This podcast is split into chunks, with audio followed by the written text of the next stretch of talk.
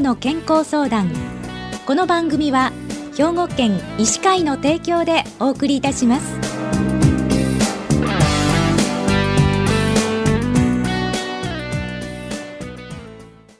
みんなの健康相談ご案内の広市加子です。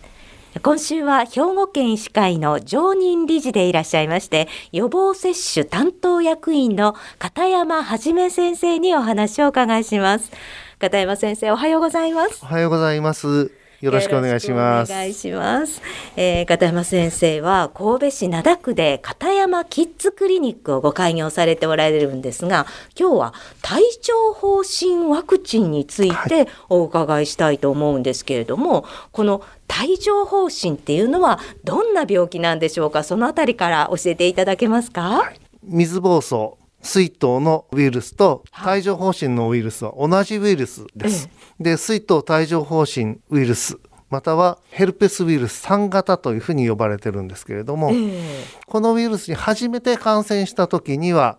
えー、水疱瘡になります、はい、この水疱瘡というのは空気感染するとっても移りやすい病気なんですけれども、うん、まあ、大体1週間で治りますね。うん、でこの水筒が治った後、うん、実はこのウイルスは体の中から消えるっていうことがないんですね。はい、あの脊髄から出る神経の根元あたりに潜んでいて、えこの体内に住み着いてしまうと。で年を取ったり疲れが溜まったりがんになったり、うん、えー、皮膚に感染したりいろいろそういう免疫が落ちるような状態になると、うん、このウイルスが目を覚まして症状を出してきます。でそれが帯状疱疹なんですね。あの水筒は空気感染ですけれども、ええ、帯状疱疹は接触感染で、はい、実際に発疹に触れない限りうつることはありません。体が弱ってきた時に出てきてしまうっていうのが帯状疱疹なんですね、はい、じゃあこの帯状疱疹どのような症状が出るんでしょうか、はい、まずですねあの体の半分右側か左側か割ったような感じで、ええ、ある高さの皮膚のところピリピリピリピリピリピリチリチリ痛むような感じになってきます。はい、でおかしいなと思ってるうちにあの23日経つとその場所にえー、細かな発疹が赤くなって出てきます。はい。でこれがですね帯のように、うん、だいたい5センチ幅ぐらいの帯のように出てきますので、はい、帯状ということで帯状疱疹というふうに言います。でこれがあのまだ体ならいいんですけれども、えー、顔とか目の領域に出てくると顔面神経麻痺とか、はい、えー、片目の失明に至ることもあります。だからちょっと怖い病気ですね。そうですね。はい。で体に出た場合も治った後神経痛が長く残ることがありまして、まあ厄介な病気です。あの帯状疱疹後の神経痛っていうのはすごく有名なんですけれども、はい、なかなか治らないものなんですね。なってしまうとこれは何年も付き合うことになりますね。はい、顔面神経麻痺も起こってまた片目の失明に至ることもあると。なかなか怖い病気なんですね。そうですね。だからどの位置に出るかっていうことで本当にあのひどいことになることがあります。じゃああの診断はどのようにつけられるんですか、はい。基本的にはですねもうあの最初ピリピリ痛むよっていう段階で疑うんですけれども、はい、もう発疹が出てくればまず診断がつきます。それでも判断難しいなっていう時には、はい、その発疹のところを綿棒でこすって検体を取って、ええ、今は迅速検査というあのインフルエンザなんかでやってるような検査があります。それで診断がつきます。治療はどのようにしていくんでしょう、あのアシクロビルとかファムシクロビルバラシクロビルっていう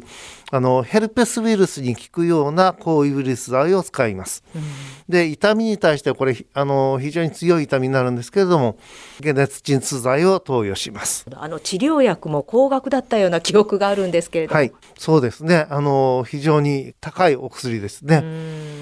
5日間飲まなきゃいけなくなります。でこの帯状疱疹はワクチンがあるということなんですね。はいあのワクチンあるんですけどもかかんないようにするためには、はい、まず水疱瘡にかからないっていうことが大事なんで、うん、あの赤ちゃんの時のワクチン接種がまず大事です。はいあの1歳の時にもう定期接種化されてますので、ええ、1歳の時に2回ワクチン打ってもらうと。はい、とまず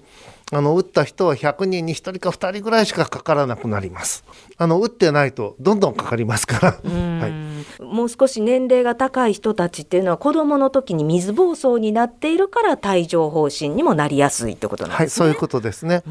あの水疱瘡ワクチン打ち損ねたお子さんにはできるだけ早く打ってあげる方がいいですね。これは自費になりますけれども打ってあげてください。はい、でワクチンにはなんあの種類があるそうですね。はい。だから水疱瘡を防ぐワクチンとから帯状疱疹を防ぐワクチンがありますけれども帯状疱疹用のワクチンも水疱瘡ワクチンと同じような生ワクチンと、はい、あの遺伝子組み換えで作られた不活化ワクチンとがあります。であの生ワクチンの方が効くんじゃないのって思っちゃうんですけど実はあの生ワクチンの有効率で60%から70%ぐらい。ところが遺伝子組み換えワクチンはもう90%前後。で非常によく効くで免疫も長続きするのは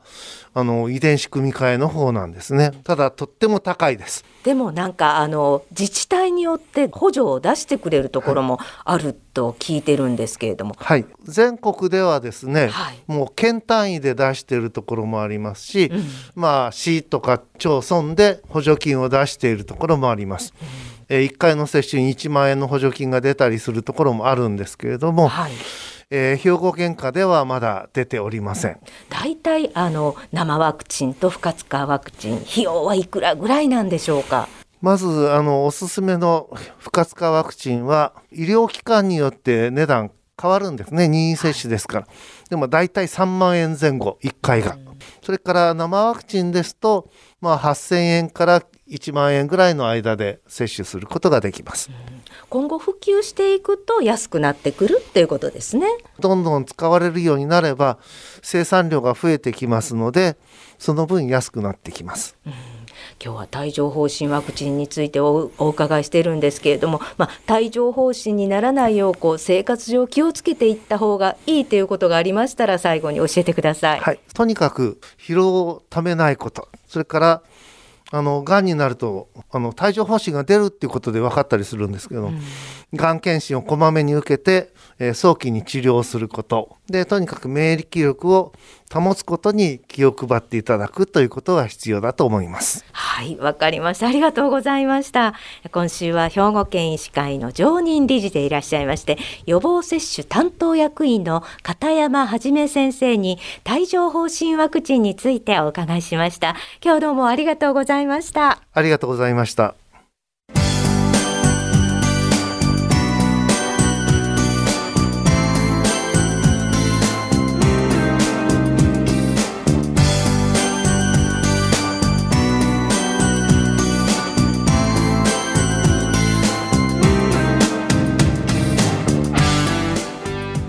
の健康相談ご案内は広市加子でしたこの番組は兵庫県医師会の提供でお送りいたしました。